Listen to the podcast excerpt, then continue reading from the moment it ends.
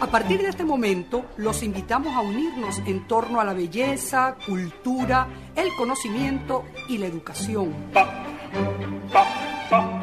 Un minuto con las artes. La Academia en tu radio con Susana Benco, Humberto Ortiz, Álvaro Mata y Rafael Castillo Zapata. Por Capital 710, tu radio. Buenos días, amigos de Radio Capital 710 AM. Bienvenidos una vez más a su programa Un Minuto con las Artes, la Academia en tu Radio. Esta mañana estaremos acompañándoles con inmenso placer Nelson Rojas en el control, edición y montaje, Jorge Duque en la producción y coordinación de la estación, y frente al micrófono Susana Ben, Humberto Ortiz, Rafael Castillo Zapata y Álvaro Mata, todos bajo la dirección de Radames Pepe Lebrón. Bienvenidos, querida audiencia, bienvenidos, queridos profes. Feliz año 2024. Bueno, no pocos retos nos esperan en este, en este nuevo año, pero ya estamos descansados y dispuestos para asumirlos. ¿Cómo los trata la vida, profes? Susana Humberto. Bueno, muy bien, realmente celebrando este nuevo año que estamos iniciando. Eh, bueno, mira, con toda la energía del caso y con realmente con la expectativa de una entrevista maravillosa para abrir el año 2024.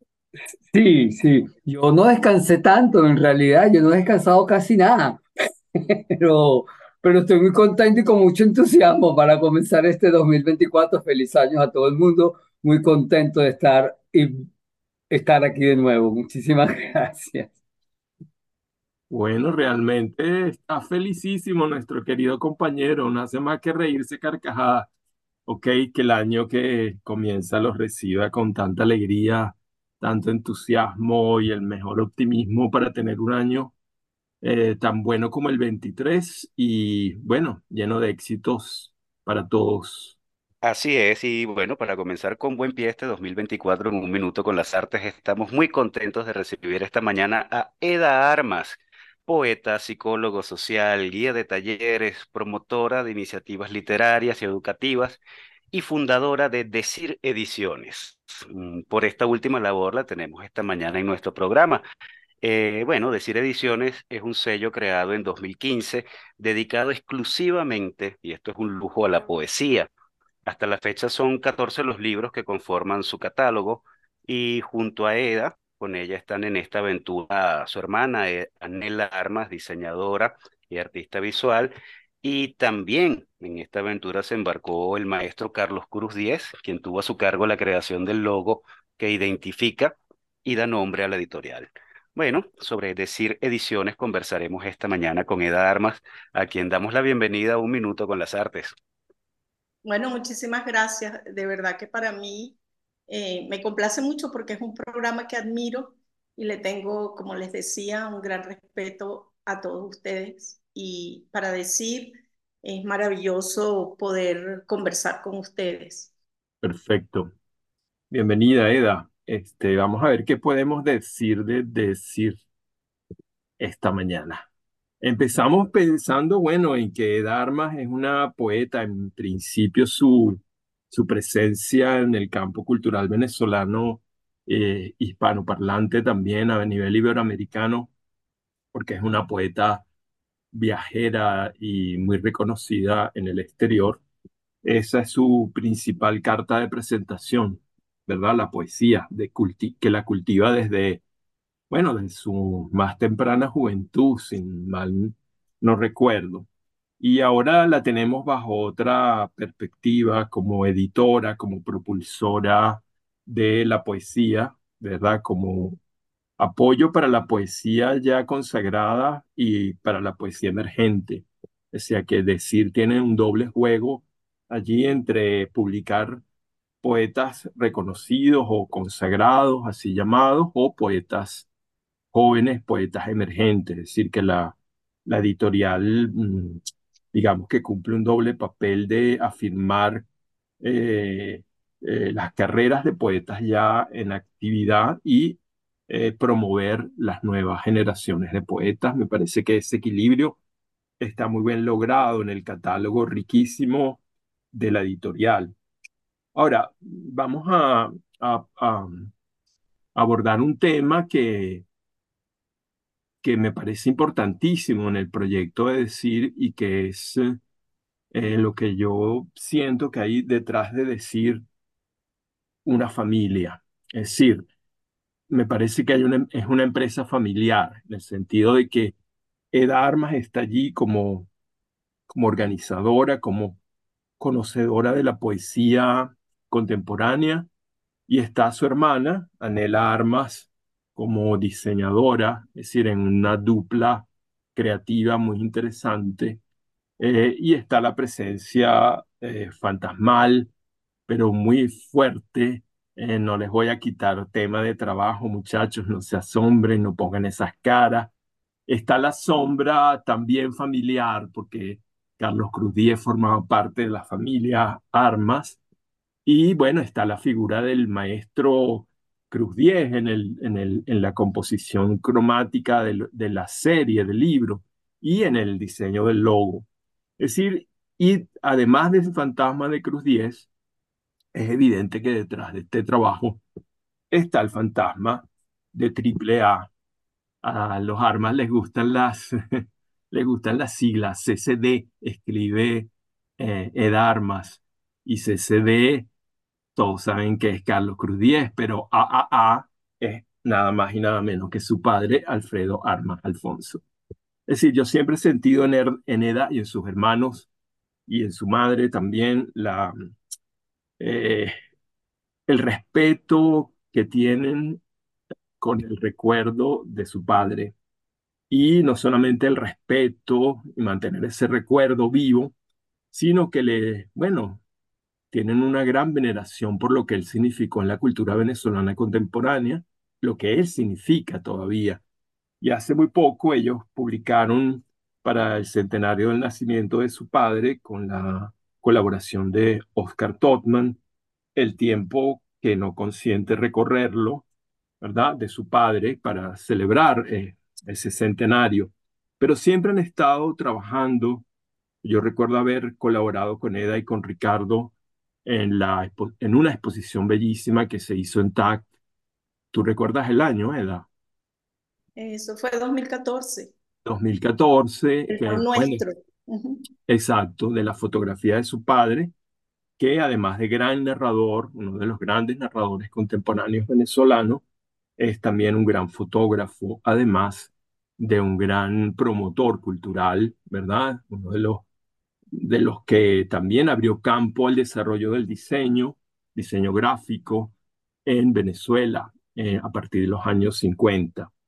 Por lo tanto, detrás de decir hay toda una historia, hay todo un sustrato de tradición, de vínculos con, la, con el arte y con la literatura seguramente, pero también con esa implicación de Alfredo Armas Alfonso con el país cultural, es decir, un trabajo que trascendió los ámbitos de la mera creación literaria, porque, bueno, fue fundador de revistas, promotor de, de diseñadores, de historias del diseño, etcétera, etcétera. Además, coautor de libros magníficos que forman parte de eh, la más grande tradición del diseño gráfico venezolano, como Hierra, por ejemplo, eh, y otros libros, ¿verdad? En ese sentido, quería que un poquito su hija poeta, que hereda la vocación de la literatura, nos hablará un poco de ese vínculo con Alfredo Armas Alfonso y cómo se maneja a nivel familiar eh, una empresa como Decir, ¿verdad? En relación con la figura paterna. No sé, es un aspecto eh, importante de, de, creo yo, de esta experiencia. Bueno, a ver, Rafael, que has hecho un, has hecho un telón de fondo muy interesante, muy lleno de detalles. Yo quisiera eh, comenzar por acá, que tiene mucho que ver con cómo tú lo narraste. Decir ediciones era una espina que yo tenía con las ganas de editar, que me, que me estaba tomando, que, que confieso que nunca antes la, había tenido.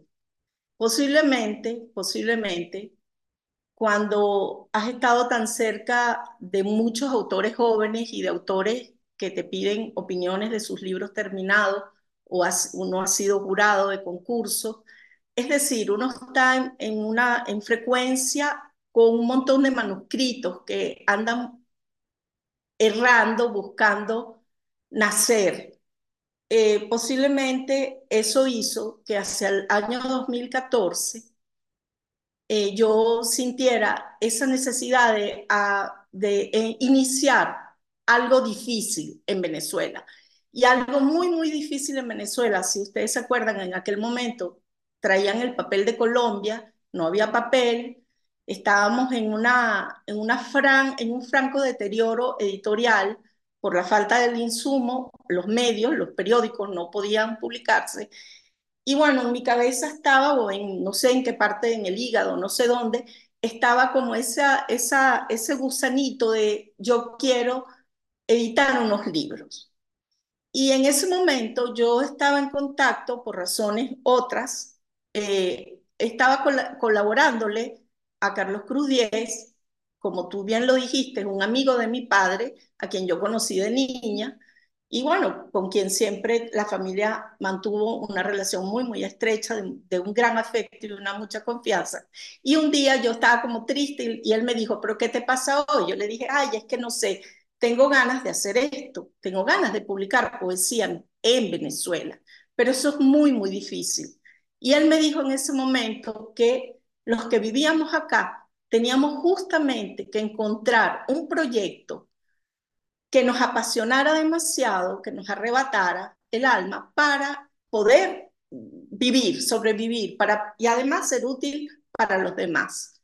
Eh, eh, y él me preguntó, pero ¿y qué te pasa? Pareciera que tienes la idea clara y qué, qué es lo que no tienes. Y yo le dije, un socio. Necesito un socio que me apoye y que me dé piso y que me ayude porque en la parte financiera yo no soy muy buena. Y él me dijo, bueno, a ver, para eso estoy yo aquí. Y en ese para qué estoy yo aquí fue como que la vida, concluí ese día, que la vida es un mapa preciosamente diseñado, porque cuando yo tenía 17 años, Cruz tenía una galería en Monte, encima de la, de la discoteca Hawaii Kai, creo que se llamaba, y este, Visualar, se llamaba la, Galería del Maestro, un, espacio blanco bellísimo, y él, una vez que fui con papá, me dijo, este espacio te lo ofrezco para que hagas una exposición de poesía. Y yo le dije, ¿y eso qué es? La verdad es que en ese momento yo era lectora de novelas. Yo escribía, sí, una, una, unas semillitas iluminadas ahí, pero yo leía novelas y yo no tenía muy claro, de verdad, con toda sinceridad lo digo, que podría ser una exposición de poesía. Y yo le dije, maestro, me lo voy a pensar. Bueno, pasaron los años, obviamente uno entré en el taller de Ludovico Silva, el primer taller de poesía de la Fundación CELAR, y allí fue en un año que uno se leyó todo lo que había que leer según Ludovico, Guillermo Sucre y Gonzalo Rojas, porque tuvimos esos tres maestros en ese año de taller, porque ellos le suplían la ausencia a Ludo por su enfermedad. Entonces, ¿qué pasa? Que cuando Cruz Díaz me dice así, yo sentí que algo en el tiempo, como dos alas, se unieron y le dieron vida a un deseo. Yo dije, qué, qué increíble esto, porque yo, yo me había olvidado de aquello, pero en ese momento lo visualicé. Y él me dijo, a mí lo único que me falta por hacer en esta vida es ser editor de poesía. Y ahí empezamos a conversar. Al día siguiente, ¿se acuerdan que existía una maquinita que se llamaba fax? Bueno, por el fax me entró esto, esta hojita, esta hojita. El maestro esa noche pensó y diseñó y en la mañana recibí un correo suyo que me decía, abre el correo. Y estaba en el fax rojita y en el correo él me decía el color verde porque vamos a renacer muchas veces. la poesía tiene que seguir renaciendo. Entonces, el valor que yo le doy a esto, y Rafael lo decía, es que de una idea, una idea que, que era mía, vamos a decir, de la poeta, de la escritora, de una, de una persona que nació hija de un padre escritor, que, que siempre he dicho nací dentro de una biblioteca, pero mi madre es, es diseñadora de las artes del fuego. Mamá hacía dibujo en, en la Creole Petroleum Corporation, de, lo, de los pozos petroleros. O sea, mamá también tenía una beta artística que luego desarrolló en el diseño con mucho éxito, con exposiciones internacionales. Y mi casa siempre ha sido un laboratorio de arte, donde el maestro Cruz Diez pues participaba de muchas maneras. Entonces, yo creo que esto lo digo porque cuando uno tiene una idea, uno tiene de verdad que ver de qué manera la pone en la práctica y cómo la realiza. Si no, las ideas no sirven de nada. Las ideas tienen que anclar en la tierra, tienen que hacer raíz. Entonces, por supuesto, esta fue una, una relación o un inicio afortunado. Yo creo que decir nació como buena estrella, tal vez porque el sentimiento que lo hace nacer es noble, que es darle vida a manuscritos que son escritos en, en esta Venezuela en esta Venezuela de precariedades, en esta Venezuela de angustias, en esta Venezuela donde a mí me interesaba hacer un registro de qué hace mover la pluma de los poetas en este momento, en estos tiempos turbulentos, porque yo lo siento así, en nuestro país. De hecho, de los, eh, de los libros que hemos publicado, eh, todos, excepto uno, eh, fueron escritos en Venezuela. Pero, a ver, que tengo algo que aclarar, que en el equipo editor, si bien en el inicio éramos eh, yo, porque bueno, a decir, soy como la directora literaria, Anela Armas, que es la directora creativa, que le hizo el concepto del el formato, el diseño, las portadas, que la fotografía de los 12 primeros libros son de ella, están basados en fotografía e hizo el concepto gráfico, eh, y el maestro Cruz Díaz que hizo el logo, pero de verdad, él participaba de manera activa, leía los manuscritos y tengo toda esa correspondencia maravillosa de todo lo que compartimos con él.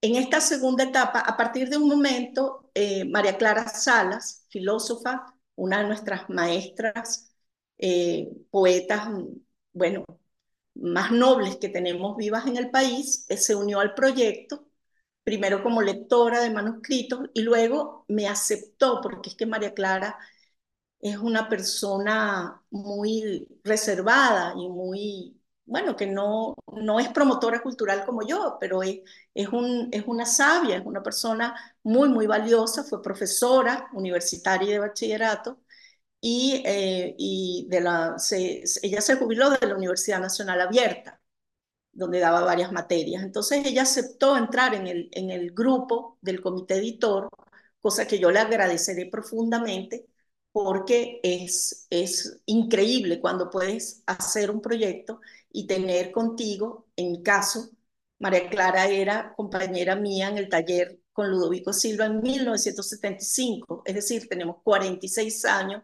de amistad y de entendimiento y la participación de María Clara es clave.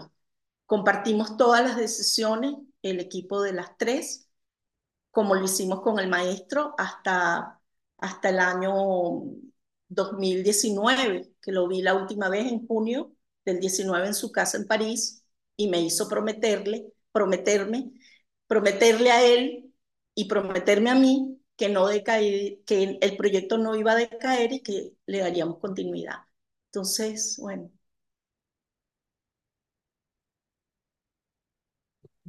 Estupendo relato, querida Eda. Vamos, Rafa, sé que, sé que quieres tejer a partir de lo dicho por Eda, pero bueno, debemos hacer nuestra acostumbrada pausa musical.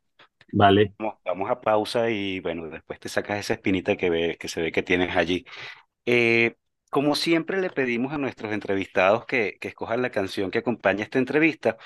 Y Eda nos envía de ese cuatro trío Coroticos, una versión en vivo muy hermosa. Y nos dice a continuación que decir se identifica con esta canción instrumental experimental de tres cuatros y una guitarra tan surtida como las voces de nuestro catálogo poético, es decir, de decir ediciones. Bueno, escuchemos a C4 Trío, Coroticos, compromisos comerciales de la emisora y ya regresamos con Eda Armas.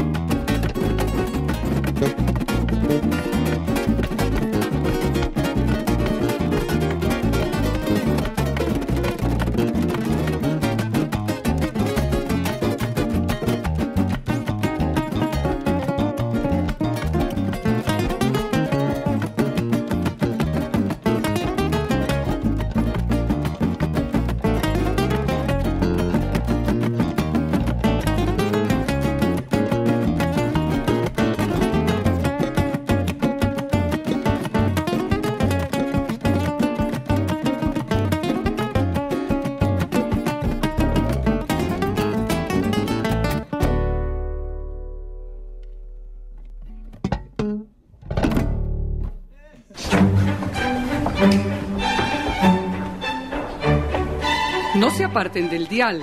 Ya regresamos en Un Minuto con las Artes.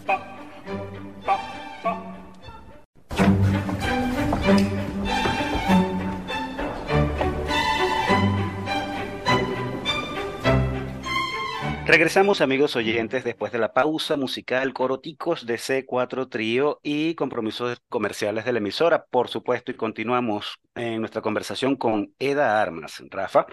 Bueno, sí, la, la escucha de esta pieza de C4 Trío, donde, bueno, brilla el, el poder polifónico de la música, es decir, las voces múltiples eh, que se combinan para producir efectos sonoros emocionantes.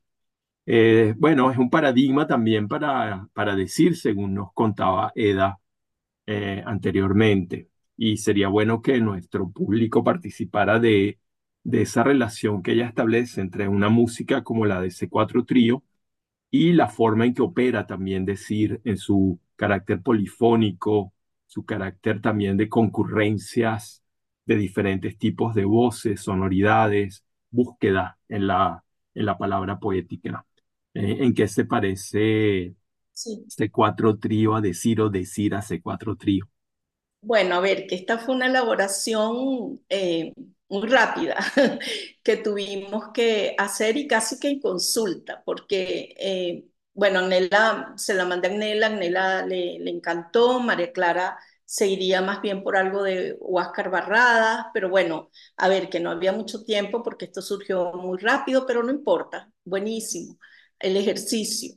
Eh, sí, yo nos gustó mucho esa pieza porque C4 Trío, si bien parte de la música venezolana, ellos lo que se han planteado es conectar con otros ritmos, con el pop, con la, la música del mundo, este, están experimentando y en lo personal, ya ah, lo digo por mí, yo sí amo muchísimo desde niña, desde que papá estaba en la Universidad de Oriente con el profesor don Daniel Mainz, un cumanés tradicional que olía humo, a tierra, a raíces, a árbol, no sé a qué, porque él intentó darme clases de cuatro, pero yo le decía toque, toque, que yo lo escucho, no, yo no, yo no podía aprender, yo, yo lo quería era oír a él. Entonces, ese trío, eh, ese, trío cuatro, cuatro, ese trío tiene eh, tres cuatros y hacen una experimentación increíble. O sea, esta, esta pieza que escogimos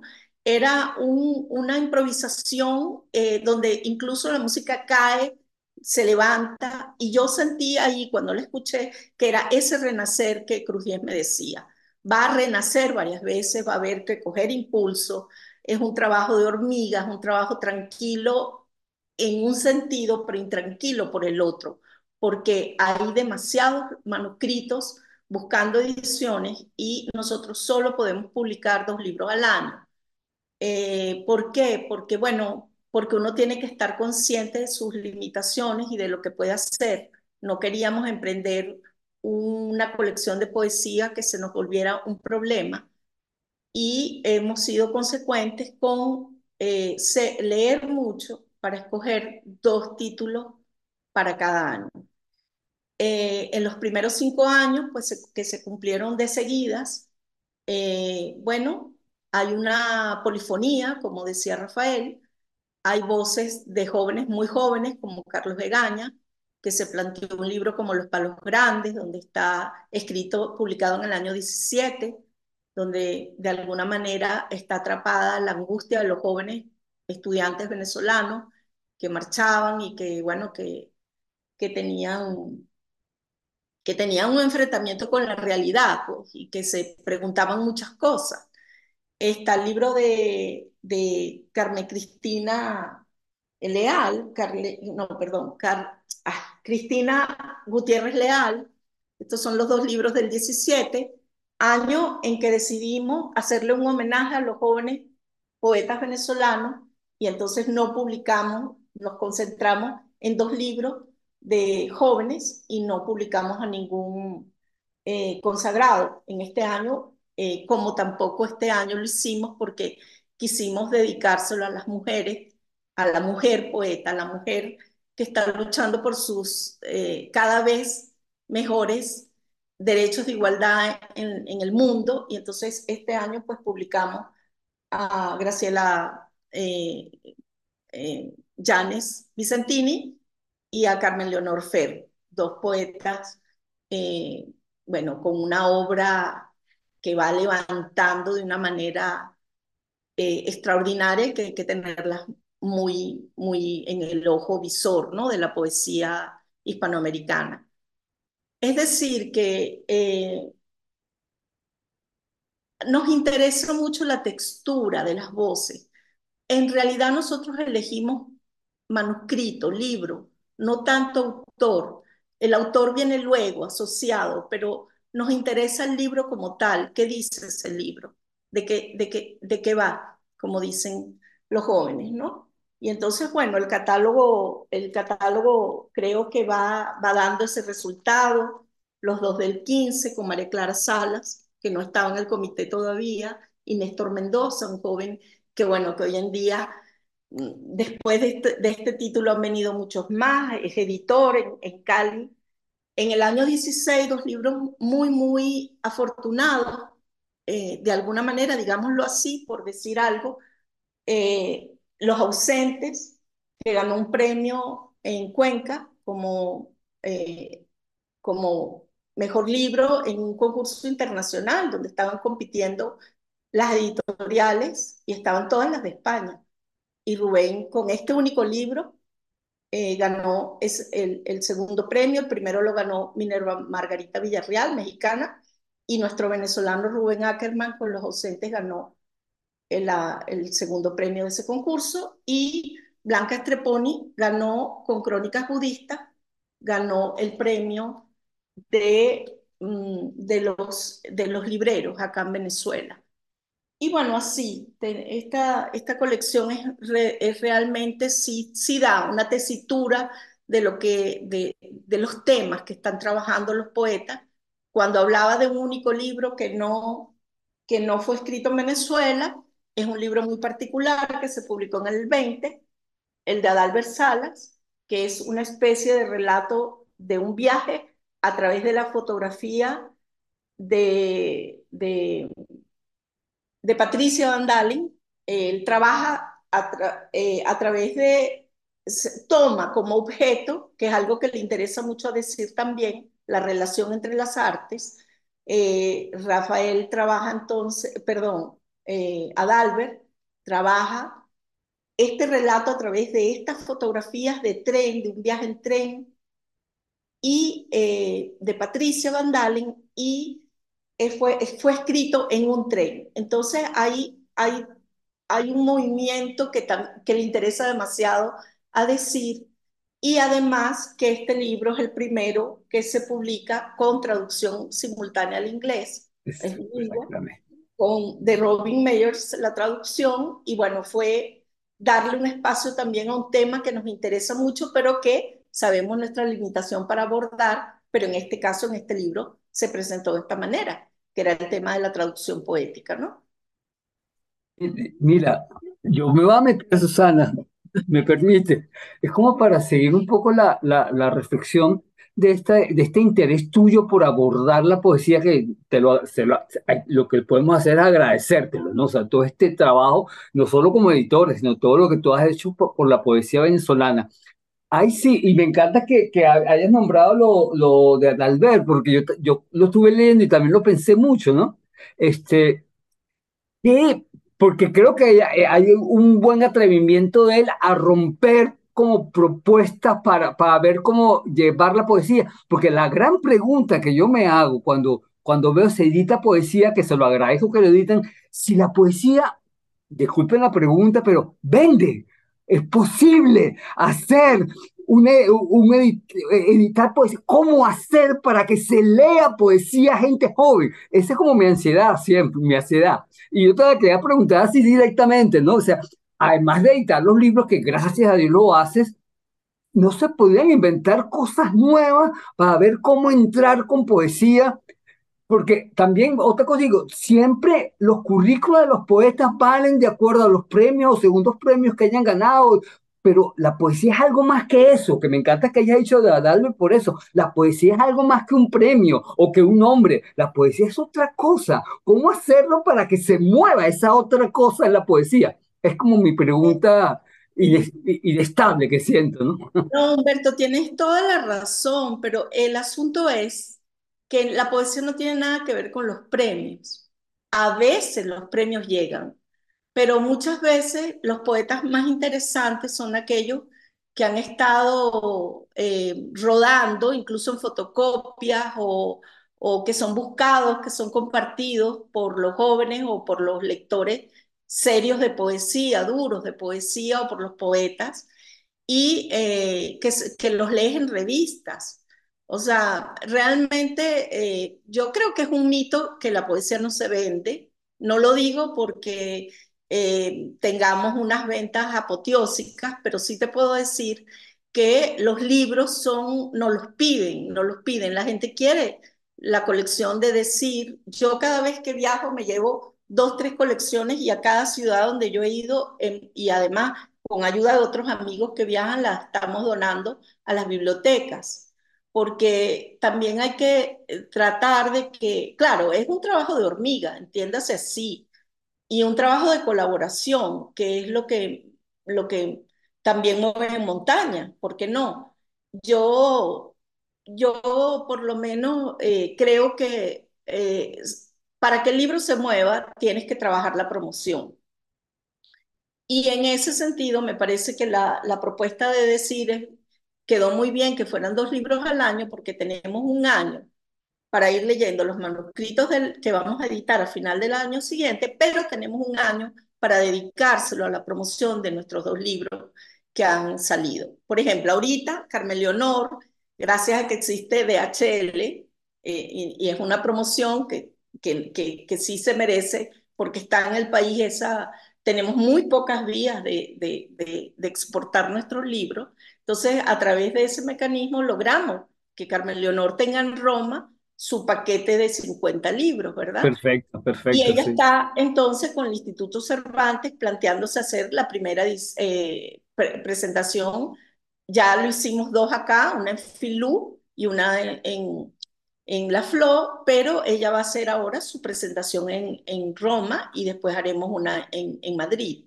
Entonces, y esa red que se está creando entre los mismos eh, autores de decir que terminan hermanados, conociéndose, apoyándose. Tenemos a Cristina Gutiérrez Leal, la tenemos en Brasil, a, a, a Carlos Iván Padilla lo tenemos en Buenos Aires y así a Néstor Mendoza en Cali. Entonces, bueno, muchos vivían acá, se han ido y este, la red se sigue moviendo. Entonces, eh, lo que yo sí te digo es que los poetas somos muy activos y hacemos recitales y logramos público. Eh, bueno, la gente se la arregla para comprar los libros, hacemos promociones de tres al precio de uno o de dos, qué sé yo, o sea, no las ingeniamos y la poesía circula. Y yo te digo, ¿por qué si no se vende? ¿Por qué, por ejemplo, en España hay tantas ediciones de poesía? ¿Por qué? Y, dan, y, entonces, eh, o sea, yo creo que es un mito, tiene que serlo, porque si no, no habría ninguna. Y hay muchísimas editoriales de poesía. En Venezuela, eh, en realidad hay una gran tradición eh, editorial de, de libros de poesía yo había mirado en mi, biblioteca, o sea, Monte Editores, con esta, estas colecciones que Víctor Viano hacía, estas portadas tan maravillosas. Eh, tenemos a todos nuestros autores, todos nuestros autores fundacionales los tenemos en, ese, en esa época de, de Monte pero también la Universidad Central publicaba, esta es una, una portada de, de Mateo Manaure, de un libro de Lucila Palacios, ¿verdad? Entonces las universidades tenían un espacio para eso. Hoy en día tenemos emprendimientos como Libros del Fuego, que también se fue del país, pero que sigue publicando. Tenemos eh, Pequeña Venecia, pues bueno, a ver, que el catálogo de Pequeña Venecia es indispensable para cualquier eh, persona que quiera eh, ahondar en la poesía, ¿verdad? Vidanco yo le doy valor porque de verdad eh, tenía este libro a mano que es el mío, pero Vidanco en cuanto a traducciones y en cuanto a, a, la publicación de poesía de poetas contemporáneos venezolanos, hay, eh, hay, que, hay que tomarla en cuenta. Publicó una antología preciosa de traducción de Beverly Pérez Regó de, de Mark Strand, que, bueno, que tuvimos la suerte de traerlo y que estaba Rafa ese día allí. Leímos muchos, Yolanda Pantin, Cadena, eh, Leonardo Padrón, leímos junto a ese grandísimo autor eh, americano. La verdad, eso fue inolvidable. La, la, la, Equinoccio, cuando estuvo Carlos Pacheco al frente, ¿verdad? Que hizo la colección Papiros. Muchos de estos libros, todos agotados. Eh, esta, esta, eh, esta colección maravillosa, ¿verdad? Que, que se sigue publicando, además de, de, la Fundación para la Cultura Urbana, además con el premio transgenérico. Eh, Luna, Benítez, que Todman Editores, que es la editorial más de más tiempo publicando en el país de la, de la privada, no tenía una colección de poesía. Eh, Luna pues se empeñó, creo que que están cumpliendo 10 años, no sé si me equivoco, pero creo que son ya 10 años y se acaba de presentar Salomario de, con un prólogo precioso de, Castillo Zapata. En fin, que hay una tradición, tenemos otras editoriales independientes como Eclexidra, que tiene, wow, tiene veintipico de años, tiene muchos años, que me publicó Sable en el año, a en el año 94 un libro que para mí es muy importante. Y bueno, y así la Universidad de Carabobo. Ahora, el libro, el libro tiene que ser un objeto cuidado, bellamente diseñado, muy corregido. Nosotros tenemos en el equipo Maribel Espinosa, que nos hace la corrección final del libro.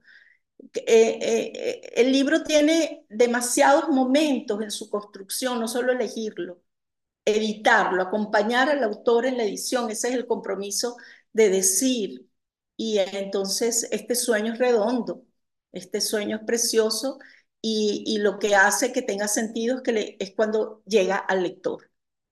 Esa es la verdad. Son preciosos los libros y yo quería justamente intervenir sobre ello porque eh, sobre todo esta, esta etapa inicial nos preguntábamos acerca de la intervención de Cruz Diez la intervención cromática de Cruz 10 al respecto, ¿no? Porque hemos visto como una especie de escala de, de, tiempo según los colores y según los años.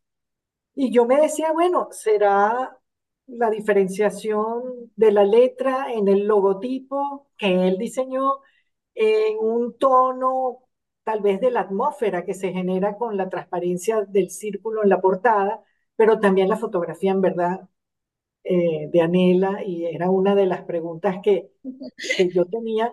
Y luego se, se, me ocurrió pensar si de alguna forma el reflejo de color en la parte interna, el color que identifica cada libro, que cada libro tiene un color determinado a ese año, ¿verdad?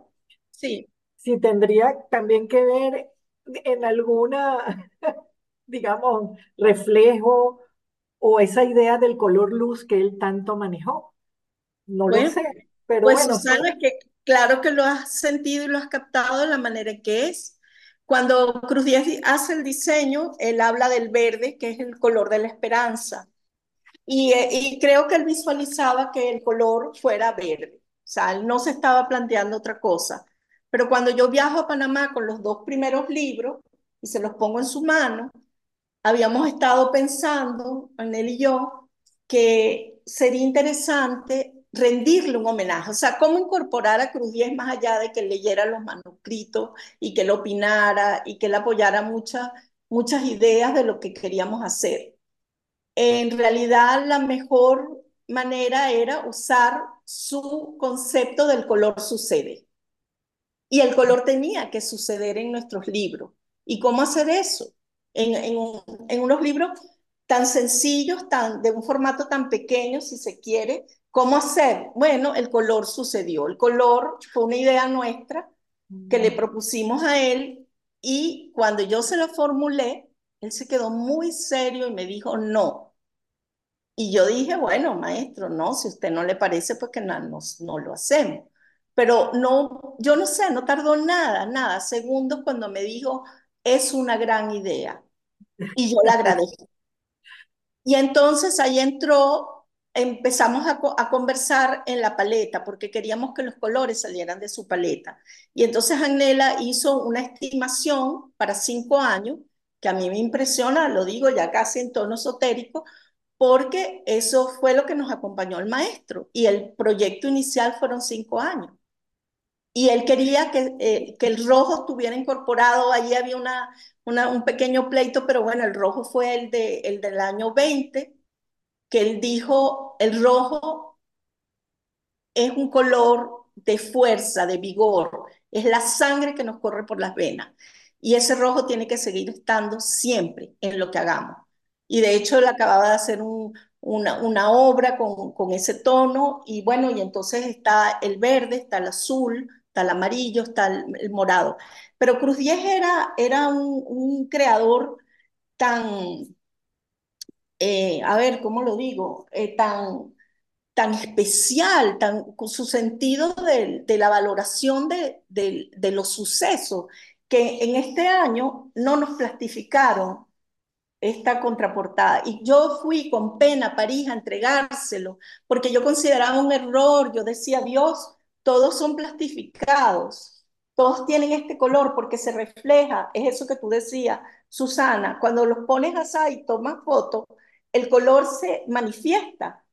Entonces sí. yo iba como con, con, la vergüenza de que este color no fue plastificado y él me dijo, por algo será y es perfecto. Y yo dije, bueno, es que la vida es así. No, a ver, que en una decisión, en, en, verdad, ¿por qué va a ser un error? Pudo ser una decisión y en verdad quedó muy bien. Quedó muy bien que este morado, que es el color del renacer, del resurgir, para estos dos libros, La Edad de la Templanza de Cecilia Ortiz y este libro que ganó el concurso nacional universitario, Alfredo Armas Alfonso, y se quedó sin edición. No había las universidades no lo podían editar y la Universidad de Carabobo no los presentó a decir, y es un libro de una exploración interior a partir de un viaje del autor, que es un poeta muy joven de Valencia, eh, de Maracay, en verdad, por los valles de, de Tacarigua, una internación que él tuvo por esos valles, en esas montañas, con la naturaleza, y nos pareció que era un necesario que esta voz que habla desde, desde el bosque, desde la niebla, eh, entrara en, esa polifonía de las voces de decir, ¿no? Entonces, eh, bueno, eh, yo me alegro mucho de haberle hecho este homenaje a, alguien que ha sido tan generoso y que con, con todos los venezolanos, con el arte del mundo que creó el, ese, esa obra cinética dedicada al color y hacernos entender que siempre hay un espacio más allá, pero ese espacio siempre van a ser dentro de nosotros para poderlo proyectar. Ahora, ya para cerrar, a mí me gustaría que habláramos de las contratapas de los libros. Y es que en, en, las contratapas de estos poemarios de Decir Ediciones hay otro guiño más que atrapa al lector. Eh, la sinopsis del libro está escrita por un, por un calificado eh, escritor extranjero, internacional, que según entiendo no tiene previamente ninguna noticia del autor del manuscrito que está leyendo.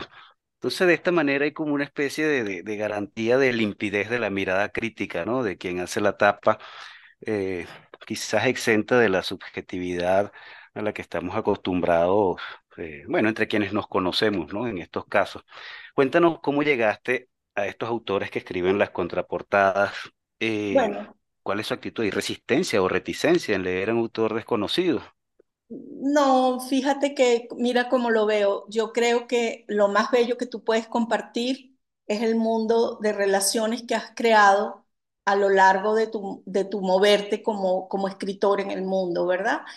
Y este, nos gustaba mucho, a veces, no te creas, esto, esto costó un poquito implementarlo porque los poetas son amigueros. Entonces, ah, no, yo quiero que me lo escriba fulanito. No, mira, es que no te lo va a escribir un venezolano.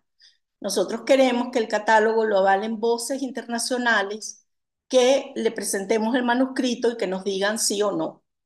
Y eh, ha sido muy, muy afortunado porque tenemos nombres como Francisco José Cruz, Rodolfo Hasler, españoles, tenemos a Rafael José Díaz de Canarias, tenemos a, José Ángel Leiva de México, un poeta enorme que hace muchas antologías, a Minerva Margarita Villarreal, que me acuerdo que Minerva murió, murió hace muy poco, pero ella cuando recibió el manuscrito de Cecilia Ortiz, es como si hubiera, la hubiera conocido de toda la vida. Y quizás uno de los relatos más impresionantes porque se adentró demasiado sin conocer la biografía de Cecilia Ortiz, ni leer otro manuscrito. Entonces, yo creo que esto le da, como tú dijiste, eh, eh, Álvaro, le da una seriedad, pero un acompañamiento además profesional de miradas de poetas hispanoamericanos eh, que están, y también es crear el puente, hacer el lazo con, para crear otra red de lectores, otra, otra red de posibles presentadores de nuestros libros en otros países, en otras ciudades. Y yo creo que, eso es muy importante. Nosotros tenemos que oír, los escritores tenemos que oír, tenemos que oír más allá de nuestra zona de confort cuando nos hacen halagos, tenemos que oír eh, el comentario crítico o el no quiero, bueno, no, en verdad hasta ahorita no nos han dicho no quiero. No, eso no ha pasado. Este, lo que siempre piden es tiempo y por eso un año de planificación entre un libro y el otro está muy bien, porque si nos gusta hacer las pautas para el corrector y para el que escribe la nota crítica, tener los tiempos correctos, hacer las cosas sin apuro, hacerlas planificadas, hacerlas eh, como debe ser, como debe ser. Sí. Bueno, qué maravilla, con una planificación así, con razón tenemos un catálogo tan impecable, ¿no? Qué lujo, Eda, haber conversado contigo sobre esta gran noticia editorial venezolana. Lamentablemente, bueno, hemos llegado al final de nuestro programa, nuestro primer programa de 2024. Comenzamos con buen pie. Queríamos agradecerte por habernos acompañado.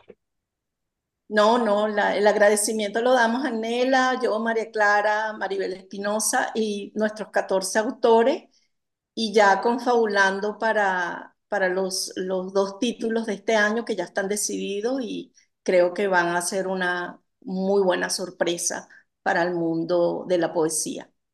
Qué maravilla, qué chévere. Gracias, muchísimas gracias por la entrevista. Vamos de sorpresa en sorpresa, como decía Lezama Lima, y esperemos que este año esté lleno de buenas sorpresas. Wow, es lo que más queremos. Bueno, maravilloso poder concretarlo y verlo año tras año. De verdad que felicitaciones. No, gracias, de verdad, gracias a los cuatro, em, de todo corazón. Y bueno, les seguiremos dando nuestras noticias. Buenísimo. Claro que sí, y las difundiremos desde acá. Muchísimas gracias, Eda. Gracias, gracias. por las artes. Agradecidos con nuestra amiga Eda Armas por habernos acompañado en este primer programa de 2024, que bueno, programa que ya está llegando a su fin, no, no sin antes revisar qué hay en la agenda cultural. Susana. En Chercone Gallery, Caracas, se presenta la exposición colectiva titulada Last Call. Participan 24 artistas nacionales e internacionales de diferentes tendencias que trabajan también diferentes técnicas y medios abstracción y figuración en pintura, fotografía, instalaciones sonoras, ensamblaje, videoarte, cerámica, serigrafía, collage y nuevos medios. La lista de estos artistas lo pueden ver en nuestra página web unminutoconlasartes.com. También eh, continúa abierta la exposición La nueva cerámica del Cercado, Bermúdez, Reynolds y compañía, organizada por la Fundación Serpentina. La misma es resultado del programa de residencia de artistas que realizó el artista, precisamente, Daniel Reynolds, en el taller de Juan Bermúdez en El Cercado. La curaduría es de Taía Rivero. La Fundación Serpentina se encuentra en la calle Unión, en la Asunción, en la isla de Margarita.